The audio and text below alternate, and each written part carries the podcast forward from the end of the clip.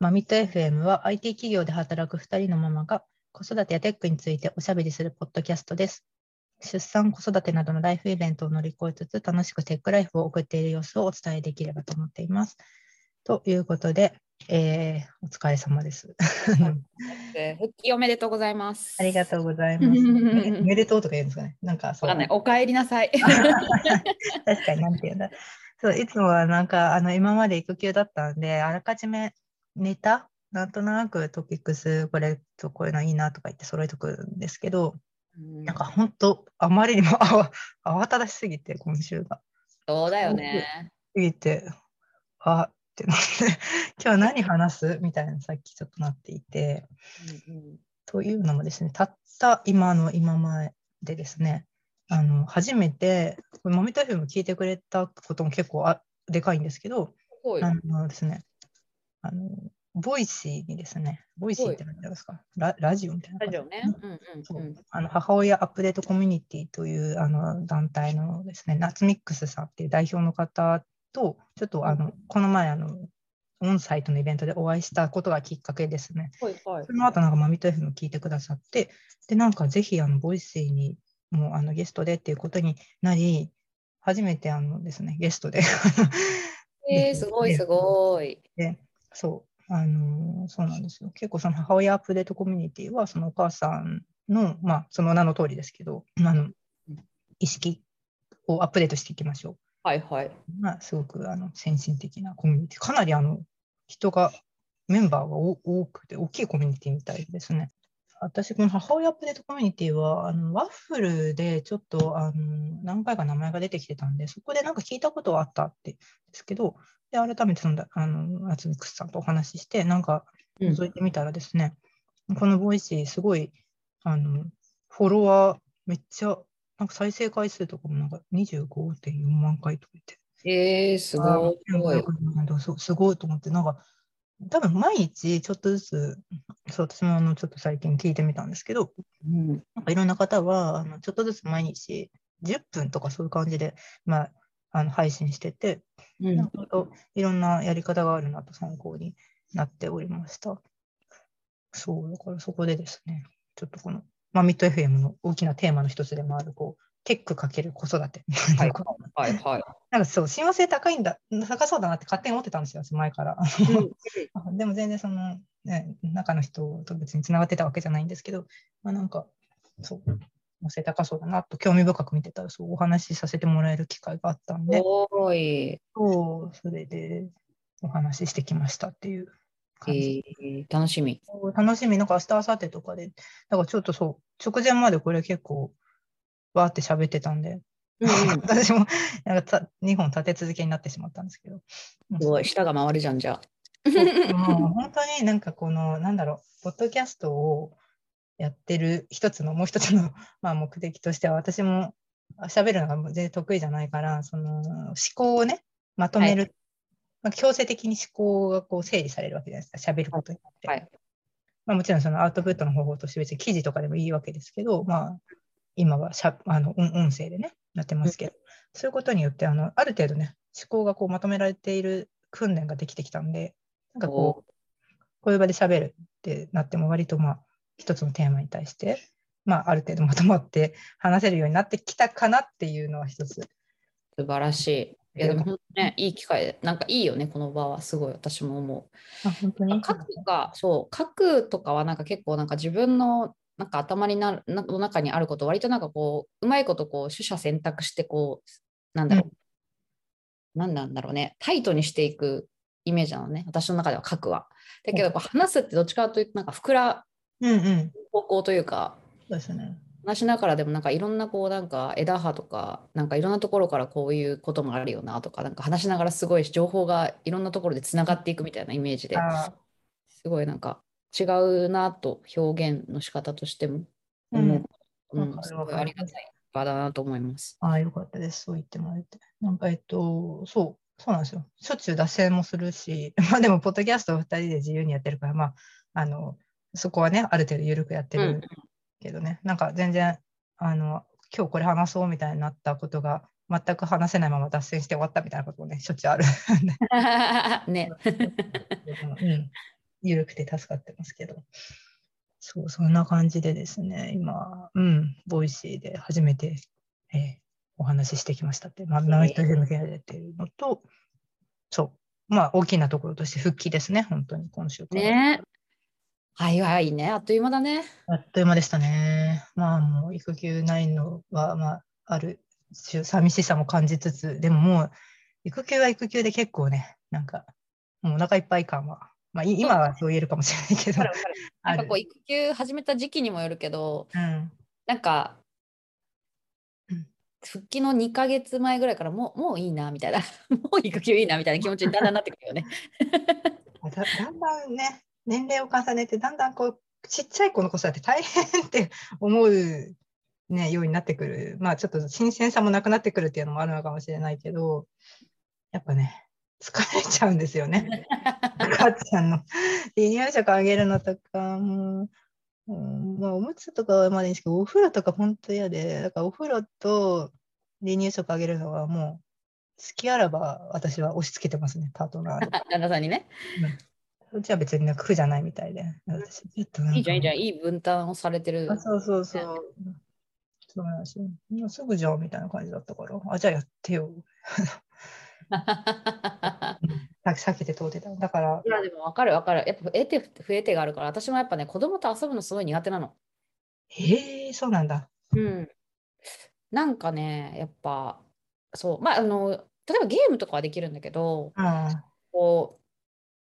う、そう、なんか向こうでさ、こう、おままごととかさ、こう、例えば女の子だ、女の子、男の子、いろんな子いると思うけど、こう ごっこ遊び？ごっこ遊びわかるよ。ごっこ遊びつらいっすよね。もうごっこ遊びは、なんだろうね、私、舞台やってたのもあると思うけど、うんなんかやっぱね、なんか設定とかにやっぱね、こだわりたくなっちゃう。そう ね、例えば。そう、なんか、でうちは結構なんか、あの、兄弟で、で、うんなんか、別になんか、男の子、女の子関係なくおとお、お兄ちゃんがおままごとに入ることもあるし、なんか全然なんだろう、その、いわゆるなんか戦いごっこみたいな。うん。そういうのもなんかこう特性とかあんま本当になくなんかこう一緒になってもな本当ね殴り合いになりそうな感じなのよ。あ なんあ、まあ、かます一緒だから。でもさみたいなもうそういうの見てても今もなんかねこう恐竜のなんかを使ってそれをなんか召喚させて戦うみたいなごっこが今2人の中で流行ってて。さずっとやってるの。でも私そういうのさもうえなんかどう振る舞えばいいか逆に分かんなくてこう役者とかやってると。なんかうんただ楽しむみたいなのがすごくもう私の中ではなんかなかなかできないなってなってるからそういうのやっぱ自分のパートナーの方があうまい。なんか。ーはい、入るんだ、そこに。うん入れる。結構同レベルで入れる絶対入りたくない。だから本当だからあれですよ。二人年の近い兄弟のいるメリット、デメリットの大きなメリット、まあデメリットもなんですけど、喧嘩が勃発すると大変なことになるから、うんあれだけど、まあ、本当そのごっこ遊びに付き合わなくていいっていうのがね、超でかい。上の二人が本当それやるんですよね。やっぱ前そうだよねそうだよねででもなんかうちは、なんか最近めっちゃ多いよね。猫ちゃんごっことね、ワンちゃんごっこっていうのが結構多くて、なんかね、どどっちかペットなんですよ。うんどっちかが猫ちゃんのと飼い主っていう設定で、それきついな難しいなマジきつい。で、それ反対のバージョンもあって、なんかね、弟の方が今度ワンちゃんになって、お姉ちゃんの飼い主になるパターンと、お姉ちゃんが猫ちゃんになって、弟の方が、えー飼い主。で、はい今なんか話聞いてて、その、うち下の子だけだったら恐竜、もうとんでもない熱情熱を注いですごい好きなんですけど、ごっこになるとやっぱお姉ちゃんがあんまり乗り気じゃないから、なるほどねその上上の性別によって若干そのなんかあれがあるんですねっていうのは思いました。そのごっこ遊びの主流っていうか。いやそうそうそうそううちその猫ちゃんごっこ。やっぱね、まあ、うちはだから普通にやっぱ女の子の方がやっぱままごととかやっぱどうしても好きになってるしでもとはいえなんかさやっぱお兄ちゃんのじゃあそういうなんか戦いに入りたくないかって全然そんなことなくて、うんうんうんもうなんか全然全力で突っ込んでいくし、はいはい。そうそうでもやっぱねそこ付き合うの大変だから本当ね保育園とかありがたいよなと思うしねこのね復帰のタイミングでそのそのありがたみをすごく感じるよね。ですよ。もうね、一人目の時はね、こう長い間預けるの抵抗あったんですけどね。うん。慣れたね。しかもね、やっぱね、強いですね、3人目は。うん。結構早く慣れ慣れて。あ先生も、そう、結構ご機嫌でずっと遊んでましたよ、みたいな。でご飯めっちゃ食べるんですよ、最初から。なんか、へえ。そう、なんか同じ0歳児、なんかこのこの前ね、初めましての会みたいなのがあったんですけど、結構まあ、1人目の子が多いのかな。わやっぱりね、3人目ともなると周りのお母さんたちがそうだね若くなってきてですね、こっちがなんか一番年上みたいな感じになってくるわけですけど、まあなんかね、あのまあそう、うちは、なんか最初の方から結構昼寝も一人で2時間ぐらい寝てたらしくて、うんうん。なんか他の子はみんなまだ眠り浅くて30分とかで起きちゃう。なんか、えー、優秀ですね。がっつり寝て、マジご飯も毎度毎度おかわり全とか言って、うん。めっちゃ食ってるわ。いいいな。本当ね、とちゃんと寝てちゃんと食べてくれてればね。な そうそう。なんかもうたくましいし、あーもうそうですね。やっぱ強いんだな、下に行けば行くほどっていうのは。ね、やっぱ手、ね、親も手がかけられる時間がさ、その 減っていくわけじゃない、なんかある程度やっぱさ、上もいるしっていう。そう、なんかマジで気づいたらなんか立ち上がってるし、自立してね、そう。早い いつだったの？みたいな。早いうちからね。でもうでもいいや。もう私はだから本当、やっぱりね、フルで復帰して、あの、思う存分ね、仕事できるっていうのはすごいやっぱ充実感がありますね。いやー、本当にね。ちょっとカオスですけど、いや、そう、それで、あの、復帰してみて、今ちょっと困ってるのが、うんふ本職のカレンダーと、まあ、誰も抱える問題だと思うんですけど、復職もまだ続いてるから、副業か。えーそっちはあのグ Google カレンダー、半分はいは個人のね、アカウントの Google カレンダー。Google カレンダーもなんか個人アカウントの方と、なんか組織アカウントの方と あったりして、個いやー、本当大変だよね、あれね。これやばいっすね。なんか、で、自分の個人のアカウントの方には結構子供の予定も、まあ、入ってるわけで、はい。まあ、ああと、 ToDo 系もそっちに入れてるんですよ。電話するとか、なんか予約するとか、はいはい。まあ、ちょっともうカオスになってきて、そのやりくりが。結構ね、なんか私、私はちなみに言うと、家の予定、会社の予定、うんとまあ、副業系の予定はうんうん今もほとんど入れてないけど、別々なんですよ、カレンダーを。なんか Google に寄せると、一回なんかね、会社の予定を Google に入れてみたら、もうなんかすんごい、なんか見見づらみたいな。うん。カテゴリー分けられるけど、なんか通知はさ、やっぱ来るじゃん、うん。例えば。でもなんか逆になんか意識の切り替えができないなってなって。結局分けたままにしたしのでいいやってなっちゃったな。とりあえず、だから今、一旦 Google カレンダーに入ってる重要な副業の方とか、なんか仕事を、とか、まあ、あの、そうですね。今回のボ Voicy とかそういうのは、か本業の方のカレンダーに全部入れる。そうだよね、そうなる。結局そうなるよね。なんかどこをメインに開いてるかっていうベースになっちゃうんだよね。そうね。でもなんか、その、やっぱ二重カード超嫌だしな、とか思いながら、もう一旦それ、そうしてますね。どうしようもないからね。でも結局さ、例えばその家の予定でもそのパートナーと共有しましたいですみたいな話になると、うん、会社の予定じゃダメじゃん。カレンダーじゃ。そうなのよ。どうしてもそうなるから、うんうんどうしてんのこれみんな。いなえでもね、結構私の周りのエンジニアも、まあ、プライベートの予定も結局やっぱか会社のカレンダーに突っ込んでるっていう人結構聞くけどね、やっぱり。まあそうですよね。そそうっすよね。メインのところにやっぱ合わせて突っ込んでいくしかない。こっちもこっちも見るっていう二度手間が発生しちゃうから、そうね。仕方ないかな。どっかでやっぱ多少二重になっちゃうのは仕方ないなって諦めてみる。うんうん。そうっすね。これはちょっと継続課題として。まあちょっと慣れれば、慣れる問題かもしれないですけどね。ちょっとブッキングやっちゃったのが何件かあって、カオス、カオスレベルが上がってきていると。うんやばい。そう。うん、って感じかな。なんかもう結構4年前だな、もうん、そうですよね。忘れちゃいますよね。なんかもうすぐ私もこうやって染まって忘れてっちゃうんだろうなと思いながら。う。でも本業の方も結構もう忙しくなりそうな予感はしてるんですか？そう、そうですね。そう、忙しい、そう。あのーそう、給料っていう子供向けプログラミングサービスのね、うん会社に行ったんで、あのー事業ドメインとしてはすごく興味のあるとこだし、今もなんか Voicy でもちょっと喋ったんですけど、私、あの、下は、だから小学生から、プログラミング教育ってところに関してね。はいはい。で、まあ、ワッフルでもうす、まあまあ、それは本当ちょっとした、たまにスポットのお手伝いしかしてないですけど、まあ、中高で、今は大までやってて、うんうん。で、 Ms.Engineer は社会人。だから本当なんか、生涯の渡っての、下から上までのプログラミング教育みたいなところ結構、そっかそっか。なんか関わるから、まあ一応本業はだから本望ではありますけどね、そういう意味では。そのうん、一貫してプログラミング少女。そう。で、まあ子供向けのそのプログラミング教育はやっぱり自分のね、今子供も小学生だったりするんで、結構ターゲット層にもかぶってるし、うん。自分事としてね、割と、うん、感じ、捉えられるっていうのは、まあ、でかいですよね。そうだね。プログラミング教育か。それって何年生から始まるんだっけ？具体的に何か。プログラミン PC はなんか配られてるけど、ギガなんとか端末みたいな。グ、うんうんうん。どこでもやるんだよね？なんか。あプログラミング、ちょっとその定かじゃないですけど、必修みたいなのは多分、中高生ぐらいからだと思うんですけど、なんか、最近のトピックスとしては、あの、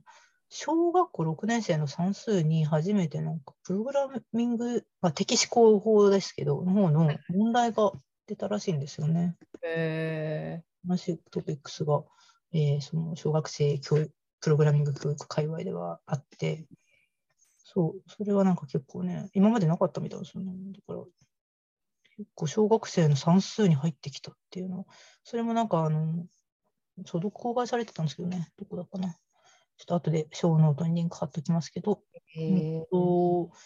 そう、それも別にプログラムの問題が出るわけじゃないですよ。プログラミングの問題が出るわけじゃなくて、うん、だろうね。うん。まあ、だからいわゆる的思考、あの、繰り返しとか分分岐の概念、ちょっと待って、どこにあったかな。どういうやつだったかというと、これか、国立教育政策研究所が、うーんと、一斉実施されたに2022年度の全国学力テストですね。はいそこで調査問題、うんあ、違う違う。で、小学6年生の算数では、プログラミングに関する問題が、えー初めて登場したっていうニュースが、本当に先週、今週か、4月19日があって、えーそれの中身がね、どんなのかというと、これは一般公開されてるんですけど、どこ行った？えーどれだ、どれだあ、そう。順次とかなんかな、コンピューターはいろんな命令を順序よく組み合わせていく。結構文章題ね、最近のなんかやっぱり小学生の問題見てると、ちょっと松井さんもはいはいはいご存知と。思いますけど、結構文章じゃないですか、全部。はいはいはい。文章題、文章題めちゃくちゃ多いじゃないですか、算数でも。とにかく考えさせる系、読解、読解系？なんかこう、プログラムにたどり着く前に、日本語結構難しい、なんか文章がめっちゃ書いてあって、この命令の組み合わせをプログラムと言いますと。花子さんたちはプログラムを作り、いろいろ図形を書こうとしていますみたいな、文結構長い、うわーってあって、うん。だからそう、これか、正方形のプログラムを、えー考えましょうって感じのやつで、へえ。一つ目、5センチの直線を引く。二つ目、左に90度回転するはいはいはい。っていうね、こういう。で、その三つ目、5センチの直線を引く。で、なんかどっかからこうループが始まるわけですね。うんうんうんうん。っていう、なんか図と、なんかこう、なんかフローチャートのまで、フローチャートまでいかないけど、まあその矢印でね、順次の1、2、3、4、5書く書いてあるやつとか、結構あって、で、正方形を書くためのプログラムを、まあ、やってみるみたいなのが、もう1、2、3、4、4ページ、5ページぐらいにわたって問題になっていますね。へえ、すごいね。うん。これは結構ね、大きいトピックスみたいで、これだからつまり、えー必修ではないんだけど、小学生は。うんうん。まあ、ちょっと、もしかしたらもうちょっと高学、小学校高学年ぐらいとかにだんだん下がってくる可能性、英語と一緒でね、ありますよねっていう。あの英語だってね、あの必修じゃないけど、小学生、なんか普通に週、2週間に一遍ぐらい、小1の時点で、なんか英語があったりししたんですけど、それみんなそうやってたネイティブのあの先生がいて、あ学校そうそうそう。ありますよね。だから、まあ、その授業として必修じゃないにせよ、多分学校的には、なんかちょっとその助走として、なんか、やってるんだね。うんうんスクラッチの、例えば、で遊んでみるとか、なんかそういうのが入ってきたりするんじゃないかなっていう。確かに確かに。そう、英語だったらなんかこの前なんかこう、9マス、3×3 の9マスのところに動物のなんか絵が書いてあって、で、今からビンゴしますみたいな感じで、うんあと、キャとかって多分先生が言うと、それがある人が丸をつけてゲームしましょうみたいな、なんかそういうすごいなんかこう、遊びながら単語を覚えるみたいな。なるほどね。そうそうそうそう、そういうのやってたな。そうなんですよね。そういう、ね、時代的に。だから保育園でもね、結構英語やってるもんね。毎週だったか週、各週、各週保育園やってる。各週でも、うん、ネイティブの先生が来て、そうなんやっやってるよ。20分とかだと思うけど、一クラス。確かに、結構幼稚園、保育園は、本当なんか多分引きがあるんでしょうね。多分英語そうだねが。あるって、すごい。なんかうちの今の保育園はね、どちらかというと、英語とかそういう特定のスキルとかっていうかは、モンテッソーリなんですよね。はいはいはいはいはい。そういう教育。で、その資格を持ってる先生がちゃんとついてて、はいはいはい。がっつりモンテッソーリやった。だから朝はね、楽しそうにお仕事って言うんですけどね、モンテッソーリ教育の中で。っていう、えっと、個人が、えーまあ、なんていうの、一斉教育の逆で、個人が自分のその時に興味のある、えータスクを自分で選んで、一つずつタタスクをこなしていくっていうのが、まあ、大きいコンセプトなんですけどね。なんかそういうのをやって結構ね、うん、あ編み物やとかできるようになってたりとか、指編みとかできてたりとか、指編みね、やってたやってた。うん。あの、ななんていうのかな、お仕事、一個のなんかこう、モチーフとか言って、なんか、はいはいはでい。ビーズを組み合わせ、本当結構そういう集中手、手指を使う系の集中作業系が多くて、あとえーだから、ひらがなとかも別に何もこっちお教えてなくても、まあ、しかも保育園だから学習時間って別にないんですけど、でもそこモンテッソーリ教育の中で文字に興味がある人、別にそれは教育的な視点じゃないくて、えまあだから、その、今年長の真ん中の子が、ーうん。まあ、だから別にみんながみんなひらがな書けなくてもいいんだけど、その今ね、ひらがなに興味があって、書くことにね、興味があるから、自分の好きなテーマの恐竜のトリケラトプスとか、アンキロサウルスみたいなひらがなで、まあ、一生懸命書い書いて、そういえうテーマでですね、なんか自然とこう、教養も身につくみたいなことは結構、今の保育園だとね、そういうことやってるんだけど、ちょっと話それたけど、なんかね、前のうち一番上の子の012だけは違う保育園行ってて、引っ越す前だったから1個前のそこはね、うん、本当英語の保育園だったんですよね。ー、えー、ネイティブの先生が週の半分はいて、結構英語だった。そうだよね。だから、なんか結構やっぱ保育園とかってさ、まあ、もうそもそも入れる入れない問題とかが、まあ、あるから、意外となんかこうじっくり選ぶっていうさ、観点があんま。出なかったりするけど、でも結構やっぱ保育園によっていろんなこうプログラムがさ、あってさ、なんか違ったりするから、今更、なんか、だけどなんか、もうちょっとなんかいろいろ、しなんかリサーチしてすればよかったなって。多分ゆうちゃんとかリめちゃめちゃリサーチマンだからさ。きっといろいろあれしてるんだろうけど。うん、わかる。めっちゃ、私はそうして、結構、うん、フィルタリングして、いろいろやっ、ポイうんポイント化してやったけど、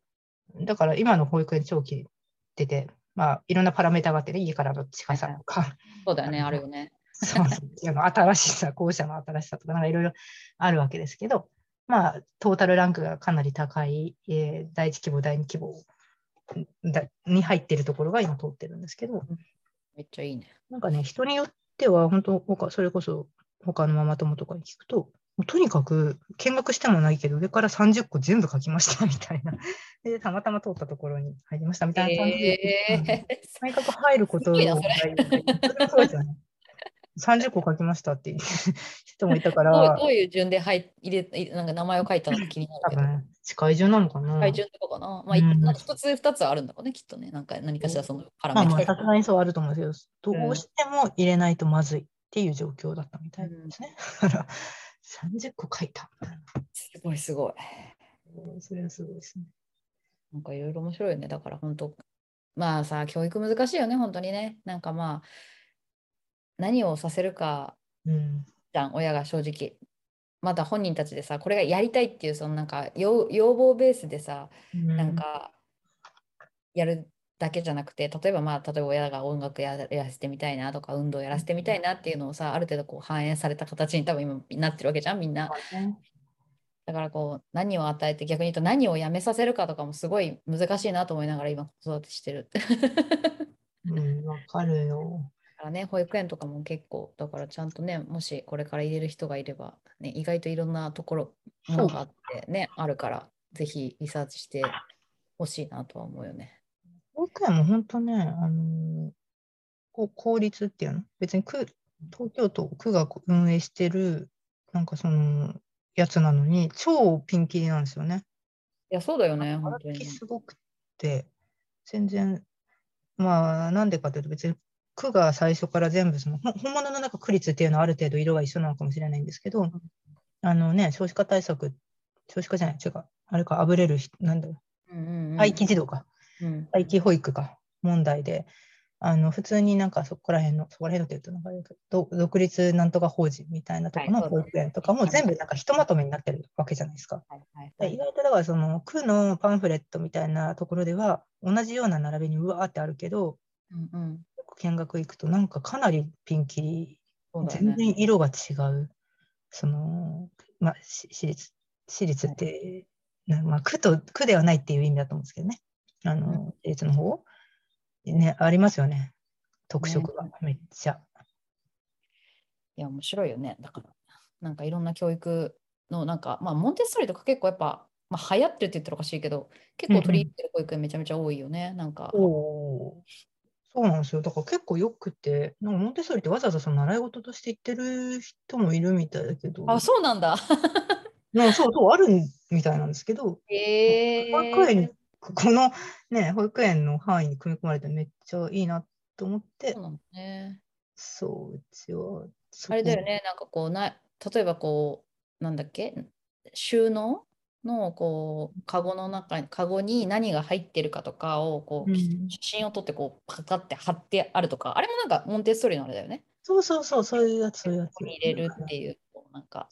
なんかね、本当いろいろあるよね。とにかくテレビを使う。あと、その時々、例えばその赤ちゃんの時だったら、なんか敏感器っていうのがあって、うん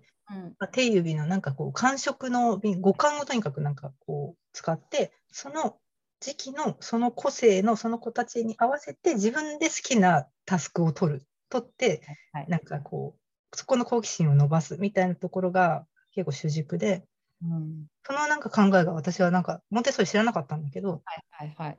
あ、なんかこれいいじゃんってなって、そのすごい自自立心とかがた芽生えるらしいんですね。うんうんうん。うん。なんかであと集中力がなんかつく。えー。まあね。やっぱりその自分の好きなことをやるわけなので、ね。毎日毎日 好きなタスクを取るわけなので。で結構ね、しかも最後の方高、高学年っていうの年長とかまで行くとうん、なんかね、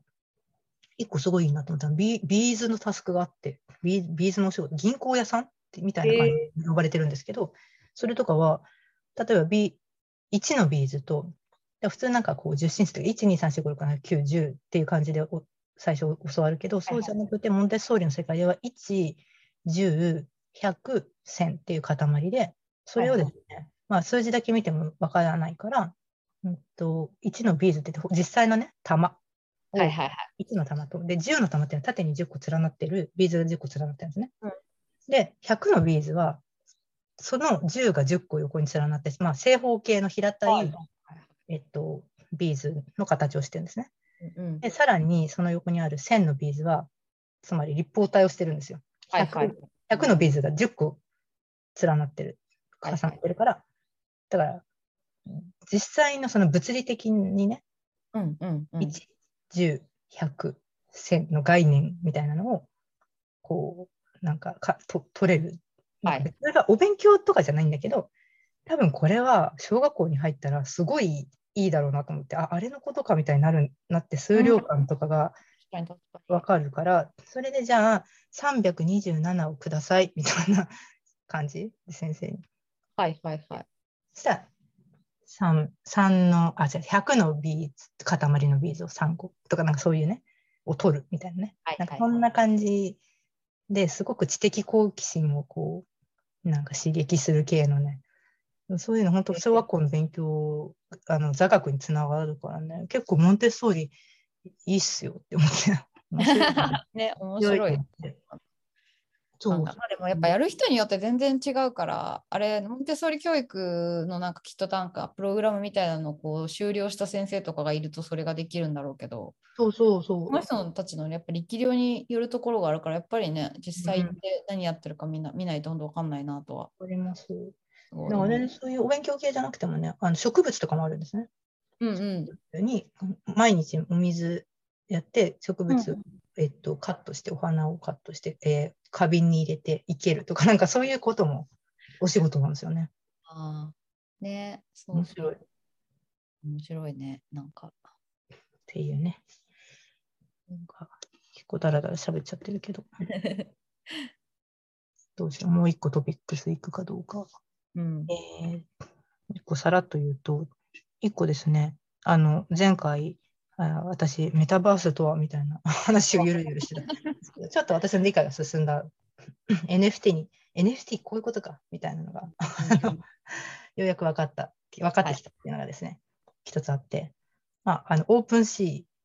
ーでアカウントを作りました。うん。作ってみました。これ本当に私のお勉強を兼ねてですね。あの、まあそう、きっかけはやっぱりその子供が、えーメタバースやりたいってでで言ってたから、で調べてたらいろいろその NFT というワードだったりとか、でデジタルアートっていうワードだったり、いろいろつながってきて、いろいろ調べてたら、まあ、オープンシーというそのデジタル、NFT のマーケットプレイスですね。うんうん。うんうん、そこがなんか世界で一番規模の大きい NFT マーケットらしいんですよね。で、ただ NFT、そこの OpenSea で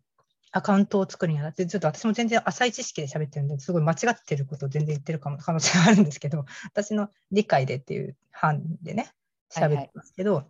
なんかあの、 OpenSea でアカウント作るまでに、やっぱりその、あアカウント作ること自体は別にただなんですけど、えー自分のデジタルアートとかを出品するっていうことになると、えーメタマスクを通してウォレットの連携が必要になってくる。メタマスク自体が、まあ、ウォレットだもんね。ウォレットを持ってないと、まあうその結局 NFT マーケットでやり取りされるのは仮想通貨になるから、それを受け取れないよね、多分ね。そう、そういうことですね。受け取れないし、最初は出品の時になんか手数料がかかるっていうので、あ、なんかかかるのか、別に試したいだけなんだけどなと思いながらも、まあ、ただこれを機に、まあちょっとやってみるか、ちょっとぐらい買ってみるかと思って、そう、だからメタマスクはそのウォレットの中の一種ですね。はいはいメタマスクもあるし、なんか他にもウォレットが何かしらの、えーとまあ、ウォレットと連携しないとそうですね、あのやり取りができないということでですね、まあ、ちょっと本当仮想通貨とか私が手を出すと思ってなかったんですけど、初めてイーサリアムを買ってみたんですよ。おー。仮想通貨をですね。イタリア、あの、そう、NFT が全部そうなのかな。全体的に。えあーメインがイーサリアムでのやり取りなんですかね、きっと NFT マーケット自体が。はいはい。で、だからイーサリアムを買ってみたと。で、初めてその、うん、あの、なんだ、時間によってこう上下する あれ、コインチェックしてると、ほら、あるじゃないですか、ねトレーダーがよく眺めてるやつ。グラフがね、あるよね。それ見ながら、いつ買えばいいんだろうって思いながら、ずっと見ててもキリがないから、まあ、とりあえず いつ上がる、下がるとか、あ初めてこう買ってる株価とかなんかやってる人の気持ち、あ、こういう感じかなみたいな。はいはいはい。で買ってみて、えっ、と、なんだ、GMO 青空銀行はいはいかな。それかなんかの銀行が連携してたんで、えっと、そこでコインチェック、えーで、えーイーサリアム買って、えーそれをウォレットに転送し、メタマスクに転送？転送っていうのかな？入れて、うんうん。でようやく、そう、ようやくそれで、えーオープンシーで、えー何かしら出品してみるのに、えーようやくお金が払えると。いうところまで、やっと理解してきて。そう。それで、まあ何をあげたかというと、ちょうどね、それななんで私がそういうところでオープンシーをややってみたかっていうと、ううんちょっとまた別の話で、うちの子供たちにあのペンタッチペンかを買ってあげたんですよ、最近。へえすごい安いやつで、1500円で2本入ってるみたいなえやつを、なんかまあ、指でいろいろやりづらそうなところ、結構細かい作業することがだんだん増えてきたんで、まあ、マイクラとかはね、全然手指でポンポンポンってやってますけど、まあなんかその、ままた別で話そうと思うんですけど、スプリンギンっていう、あの、なんかちょっと絵を描いて動かすみたいなツールだったりとか、うんそういなんかこう、ね、上のことが特に細かい絵とか描き出すようになったんで、ほいほいほい。あなんかやりづらそうだからペンを買ってあげて、そしたら、あの、ドット絵、ドット絵を描くアプリをそれで入れてあげたんですね。すごはいはい上の子がハマって、楽しい、めっちゃ楽しいとか言って、めっちゃなんか次から次にデジタルアートを作り出したんですよね。デジタルえアートっていうのかって感じだけど、まあとにかく作品をね、めっちゃ作ったんですよ。はいはい。一気一気に本当に、でそこら辺はやっぱ子供の想像力っていうかなんかすごいなと思ったんですけど、えー何も考えずにというか、パッとわーって書き出すんですよね。なんかその考える間とかなくて、はいはいまあ、ちょっとうちのあ上の子はなんかアアーティスト肌なとこあって、はい。はいはいはい絵とかと結構やっぱすごい好きなんですね、描いたりするのが。で、パパパパなんか描いて。で私別に自分のデジタルアートとかがあるわけじゃないから、うんうん。ちょっととりあえずこれを出品してみようっていうところで、まあ、そういうタイミングもあってですね、うん、なんかその2つの、えータイミングがあって、オープンシーでね、えーアカウント作って出品っていうのを初めてしてみた。出品もしたんだ。あそう出品自体は一応してみたんですけど、ちょっと全然わかんない。なんか本当は別におお金とかつけるつもりもなくないんですけど、ただで配るみたいなやり方があったらしいんですけど、はい本当ははなんかそれにしたかったんですけど、ちょっとやり方わかんなくて、今なんか最低価格の0.01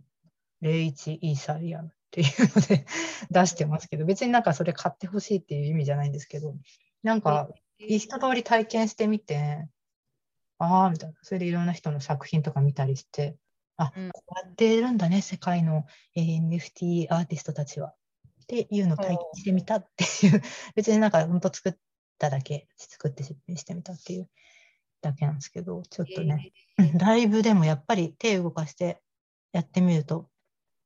ね、あの、ツイッターとかでたまに流れてきて、何を言っているんだみたいな状況ではなくなった 感じ。えーね。Web3 の、そう、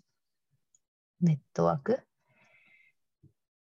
ね、だから、そのよく言われるいあのネットワーク的な概念として、もうこれもちょっと正しいかわかんないですけど、Web2 まではまあ中央集権型ってね、Facebook とか、まあ、大きいところ、ビッグテックが主に持ってるプラットフォームとかに、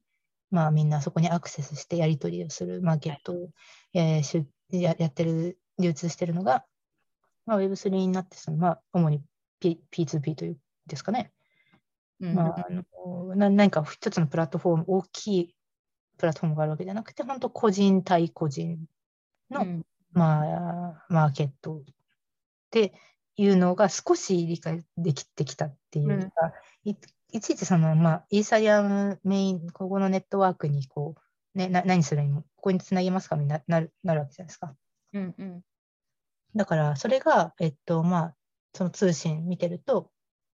うん、多分、ピアツーピア、ど、どこかちょっとサーバーが何なのかまでは見てないんですけど、うんうん。そのやり取りが別にその、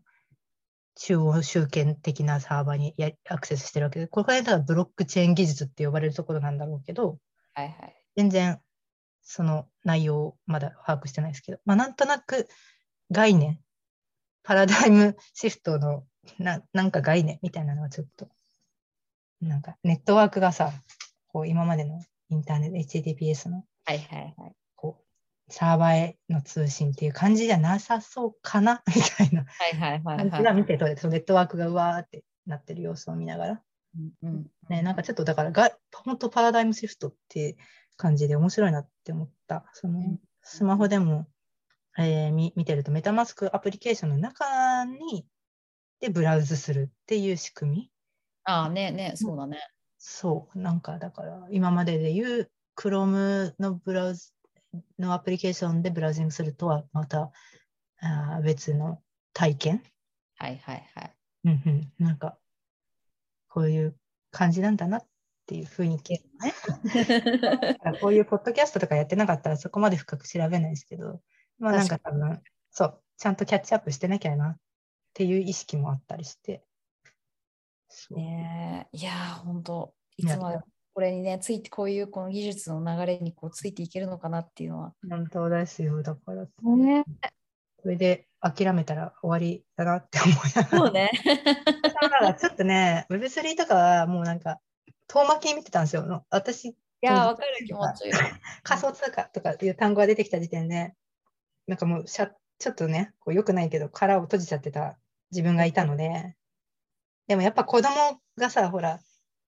なんか、なんだよあれ、メタバースとか言い出したことがきっかけで、でも子供の興味はやっぱりそういう世界のトレンドとかのところに向くわけじゃないですか、結構。大きくなるとどんどん。でそこをね、なんか、あ一緒に楽しめるように、ちゃんと自分もね、それこそさっきの母親アップデートコミュニティじゃないですけど、アップデートをね、そう、しなきゃダメだと思って、すごい大変だったんですけど、その概念をつかむのにね、もうそのコインチェックの解説から、ウォレットから、オープンチェックから 何がどうつながっているんだみたいな、うん。うん。だったんですけど、まあ、なんとなくね、子供がメタバースやりたいとか、なんかこう、デジタルアートわかんないけど、売りたいとか なりだしたら、あ、こうやってできるんじゃないとか、やっと言えるようにはね、なっとかないとなっていう。ね、そうそう。自分がね、理解しないとね。そう、だからあの、ほら、ゾンビズーキーパーくんっていう、よくテレビで出ててる。うんうん。あの男の子とかは、やっぱりお母さんがね、すごいデデジタルアーティストうんうんうん、そうね。なんかね、すごすごいギャル、最近ほら、ギャルバースっていう、なんか、超すごいこあありますね超気になる。私た私の年代の人には、なんかこう、刺ねさる絵柄だよね。そうそう。いや、本当にすごいですよね。うん、ああ昔仲良しとか読んでた人たちに刺さる絵柄だなと思いながらこ。れが、何がすごいって、え世界、オープンシェアのマーケット、世界のマーケットプレイスの1位、ランキング1位になんかなったっていう。あ、うんそうなんだ、新生ギャルバース。すごいね。そう、なんかやっぱすごいですよね。なかなかそういう世界で戦うと、戦うっていうかわかんないですけど、そういうところに日本人アーティストが肩を並べることってすごい難しいらしいんですけど、やっぱこう、PR のやり方とかどうしてもね、日本人だとうまくできないっていうはいはいのがあるのに、やっぱりそのお母さんは、まあ、ほ本業が結構ガチのこう NFT アアーティスト活動されてるはいっていはい。うのもあると思うんですけど、うん、なんか、プロモーションとかもすごかったみたいで、そうなんだやりね。方とか、もうだから本当 NFT にめっちゃ精通してるし、当たり前だけど、そう、なんか、すごい日本人でそこに入ったのはめっちゃ快挙みたいな。しかもね、あの日本のテイストの、えーイラスト、意外とこうせ外国で受ける受ける日本の絵のテイストってあるじゃないですか。うん、あるある。このポイントを多分きちんと押さえたんですよね。はいはいはいはい。すごいことみたいですね。いやー、わかる。でもだってあれは多分 NFT で買う売り買いがもちろんできるわけでしょ？で、あれが例えばそうそうメタバースの世界になってこう自分のアバターとしてさ、うん使えるとかいうさ、未来とかが、そのキャラクターをさ、うんうん。想像するとさ、めっちゃ欲しいってなるじゃん。そうそうなんですよね。そう、それが私も超イケてるギャルバースのあれ欲しい。そう ねなんかそう私もか買ってみたいなと思いつつも、なんか一瞬でもうソールドアウトだったみたいですけど、そうなんだ、やっぱ。た多分ね、そう、そんなようなことが書いてありました。ちょっとでも全然そこまでキャッチアップできてないから、うん、でもさ、そう、ギャルバースとかちょっとウォッチしとかないとな、みたいな。ね、あれめっちゃ気になるよね。気になりますね。まず私は絵柄で、おーってなったからね。そう、日本人はさることながら、ね、ですよえ。ね。世界中の。めっ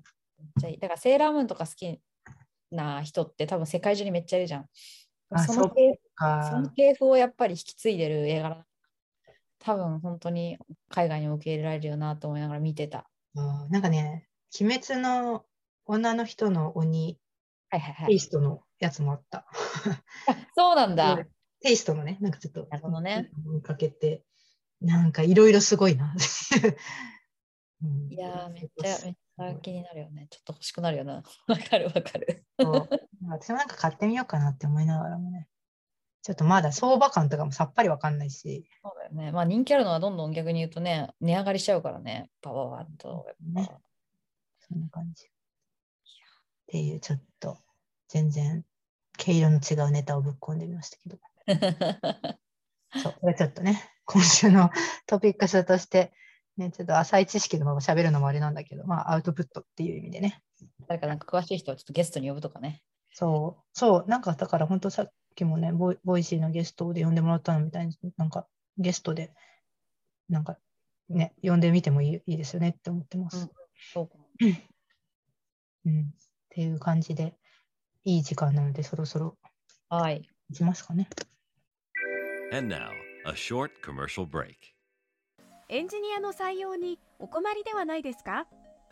候補者とのマッチ率を高めたい、辞退率を下げたいという課題がある場合、ポッドキャストの活用がおすすめです。音声だからこそ伝えられる深い情報で、候補者の興味・関心を高めることができます。ピトプでは企業の採用広報に役立つポッドキャスト作りをサポートしています。気になる方はカタカナでピーとパと検索し、X またはホームページのお問い合わせよりご連絡ください。